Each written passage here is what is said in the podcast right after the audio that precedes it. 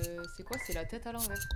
La tête à l'envers. La tête à l'envers. La tête à l'envers. La tête à l'envers. La tête à l'envers.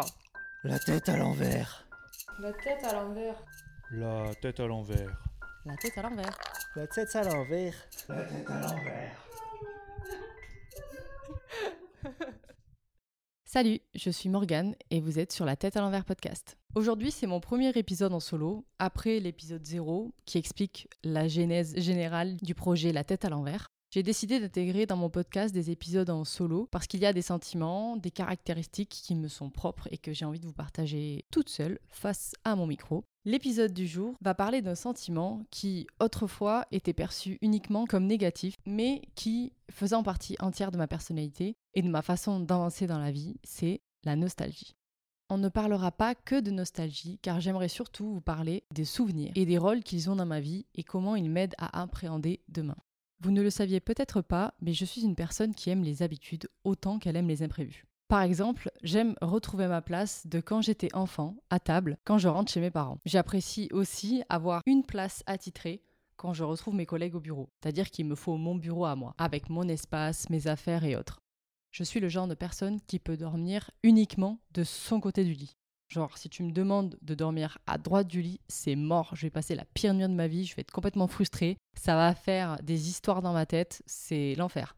Ces habitudes, elles me rassurent et elles m'apportent un sentiment de calme et de confiance. Alors, je n'ai aucune idée de ce que ça signifie au niveau du comportement psychologique. Hein. Je suis pas psy et j'ai jamais été allé voir une psy d'ailleurs. Mais de mon côté, j'ai l'impression que ça m'apaise, comme si n'importe où où je dois aller dans ma vie, ma place est toujours là. C'est un peu comme un sentiment d'appartenance physique qui doit d'ailleurs surtout m'aider à rassurer mon petit cœur en me disant que on ne m'oublie pas car j'ai toujours une place. Bref, vous n'êtes pas mes psys et pour autant, on parle de choses intimes là.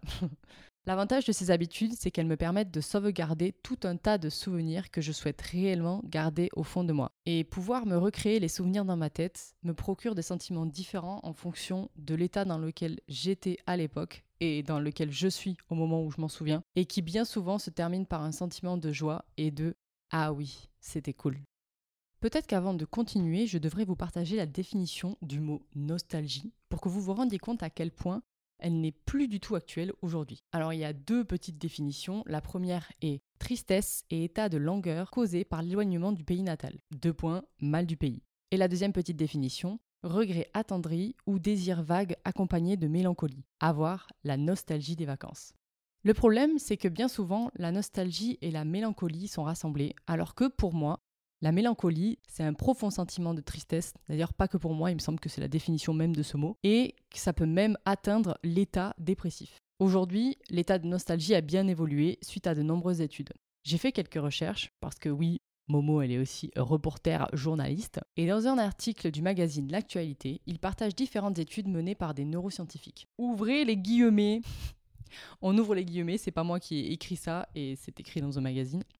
Les images obtenues par résonance magnétique montrent d'ailleurs clairement que les structures du cerveau associées au système de récompense s'activent, et là il écrit entre parenthèses notamment l'aire tegmentale ventrale qui produit de la dopamine et le striatum ventral, un centre de plaisir. On n'a aucune idée de ce que c'est dans le cerveau, mais apparemment c'est là où se passent toutes les dingueries. Comme quoi, se remémorer des souvenirs, ça apporte du kiff. Ils décrivent même la nostalgie comme donnant un sens à nos vies. Ouvrez de nouveau les guillemets. Je les avais pas fermés tout à l'heure, mais là je les réouvre. Les personnes résilientes seraient très habiles à se servir de la nostalgie pour se sentir mieux. Elles en font même une ressource psychologique dans les moments de solitude ou les moments de difficulté, montrent plusieurs études.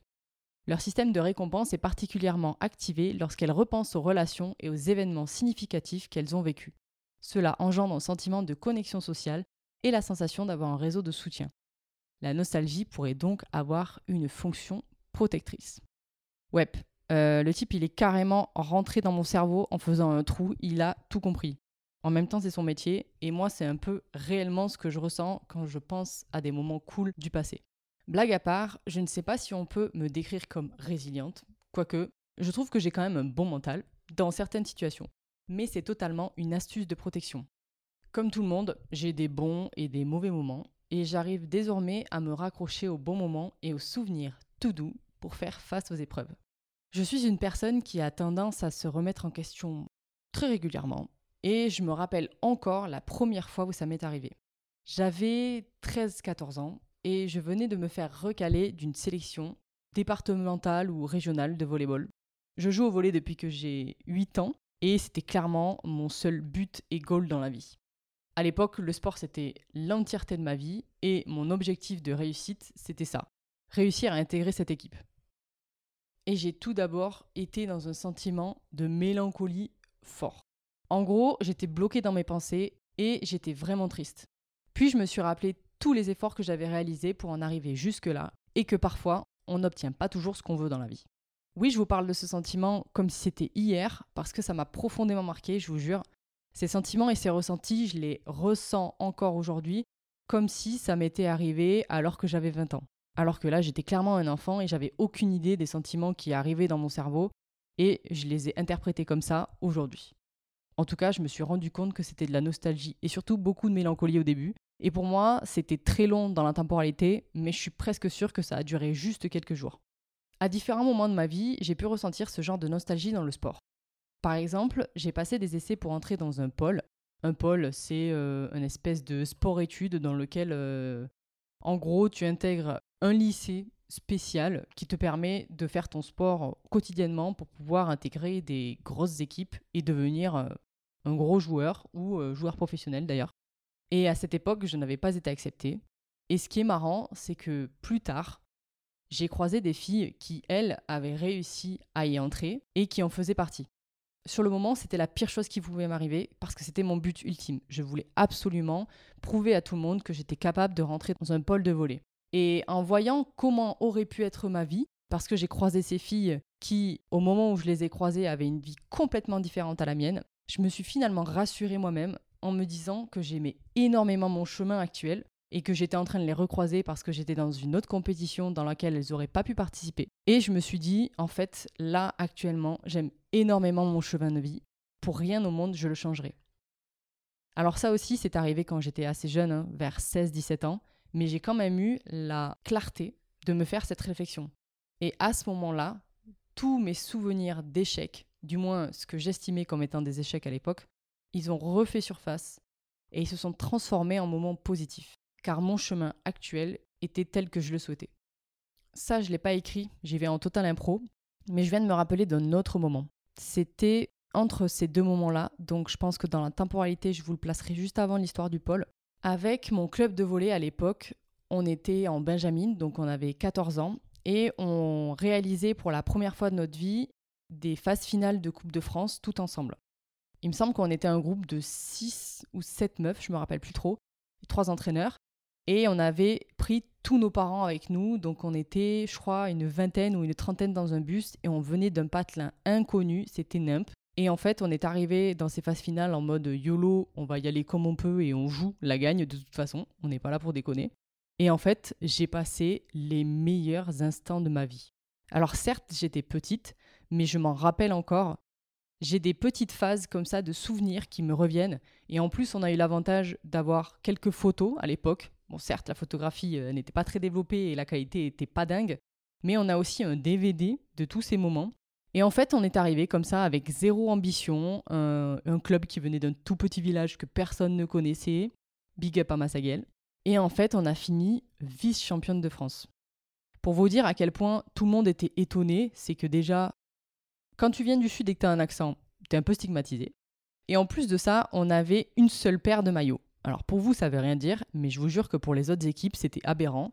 On avait zéro sponsor, genre on avait un t-shirt vert avec notre numéro dessus, et on faisait tellement de matchs et on transpirait tellement, parce que forcément les phases finales c'est vers la fin de la saison, donc juin-juillet je crois, et en fait on était obligé de le laver dans les vestiaires de la salle pour pouvoir les faire sécher entre plusieurs matchs pour avoir un, maillot euh, à se mettre sur le dos pour le prochain match sans qu'on ait transpiré dedans parce qu'on était trempé à la fin de chaque match. Et quand on a terminé ce tournoi où j'ai été vraiment inondée d'émotions, d'émotions d'adrénaline, de bonheur, de tristesse parce qu'en fait on a fini deuxième du tournoi donc on s'est tapé euh, toute la qualification comme toutes les joueuses hein. et on a fini euh, ce tournoi par une défaite en finale alors qu'on avait déjà gagné cette équipe On était exténués. C'était la première fois de notre vie que nous, on était dans un hôtel avec nos potes, avec qui on jouait au volet. On, on faisait des séances de compide le soir. C'est des trucs qui t'automassent et tout. On a découvert des hôtels de dingue avec. Anecdote. Tu vois, je me rappelle de trucs, c'est dingue. De la musique dans la douche. Wesh, qui a de la musique dans la douche à part les hôtels 5 étoiles? Enfin, tu vois Ce genre de souvenirs absurdes avec des détails inutiles. Mais en fait, je m'en rappelle comme c'était hier parce que ça m'a vraiment marqué. Et là, quand j'en parle, ça me fait ressentir un sentiment de bonheur de ouf. Tout ça pour en venir à l'avalanche d'émotions, de nostalgie, quand le tournoi s'est terminé. Parce que pour le coup, les phases finales, elles se déroulaient pendant un moment où on était censé être en cours, hein, on était au collège, hein, et on était parti un petit peu plus tôt, donc on avait dû dire au prof qu'on n'était pas là parce qu'on avait un tournoi. Et quand on est revenu, j'étais sur une planète, mon gars. Mais vraiment, j'étais shooté par l'adrénaline, le bonheur, la tristesse, le sentiment de, de partager tout ça, d'être devant tout le monde, de monter sur un podium. J'avais jamais vécu ça de ma vie. Et là, je vous en parle, ça me, ça me transcende le truc, je vous jure. Je me rappelle juste de ces sentiments la dévotion, euh, le courage, la volonté, tout est redescendu d'un coup après le tournoi avec la fatigue qui venait nous éclater la tronche. Et je me rappelle qu'on en avait discuté à l'époque avec les meufs avec qui je jouais. Et en fait, on s'était toutes pris ça dans la tronche. Et on revenait en cours. Et les gens qui nous entouraient, ils avaient aucune idée de tout ce qu'on avait vécu. C'était comme si on était inconnus au bataillon alors que ça faisait 4-5 euh, jours qu'on était dans des groupes avec des gens qui nous reconnaissaient et qui disaient Ah ouais, c'est elle en finale. Et ils avaient les mêmes sentiments d'appartenance que nous, ils avaient envie de nous encourager parce qu'on sortait de nulle part et qu'on n'était personne et qu'on avait envie de devenir quelqu'un, tu vois. Et on est revenu au collège comme ça. En tout cas, moi personnellement, parce que j'étais toute seule dans mon collège euh, euh, par rapport à mes autres coéquipières qui, elles, étaient plus ou moins ensemble. Et en fait, vraiment, ce sentiment de qu'est-ce que je fous ici? Je comprends pas. J'ai tous mes sentiments qui retombent et, euh, et toute cette baisse d'adrénaline qui, qui me m'a plongé dans une espèce de nostalgie. J'avais tellement envie de revenir à ces moments alors qu'ils venaient de se passer. C'était dingue. Voilà, petite anecdote, vraiment, euh, ça me touche parce que c'est un truc que j'ai jamais revécu dans ma vie, mais le sport m'a fait vivre des sensations de dingue. Et la nostalgie de ces moments-là, elle est toujours là parce qu'en fait, je suis toujours en contact avec les meufs avec qui j'ai vécu ces trucs dingues. Pas toutes, bien sûr, parce que la vie fait qu'on évolue et qu'on se croise de moins en moins. Mais euh, avec certaines, j'aime trop me remémorer ces moments-là, c'est fou. Et puis, on a surtout ce DVD qui est d'une qualité médiocre à souhait, sur lequel on nous voit gesticuler dans tous les sens pour aller rattraper des balles. Aujourd'hui, notre niveau, il nous semble ridicule, mais vraiment, à l'époque, on était euh, transcendé par une volonté de, de, monter le plus haut possible pour euh, essayer de rendre fier tout le monde. Maintenant qu'on a fait le tour de la définition de ce sentiment, j'aimerais vous partager quelques anecdotes, encore. Ce qui serait cool, c'est que vous pensiez de votre côté à vos propres moments, après l'épisode bien sûr, parce que là vous restez là et vous m'écoutez jusqu'au bout, hein, pour que l'on se replonge ensemble dans nos souvenirs. Ouais, on fait une petite méditation souvenir tous ensemble. Allez, 3, 2, 1. Mais pour qui tu te prends, Morgane?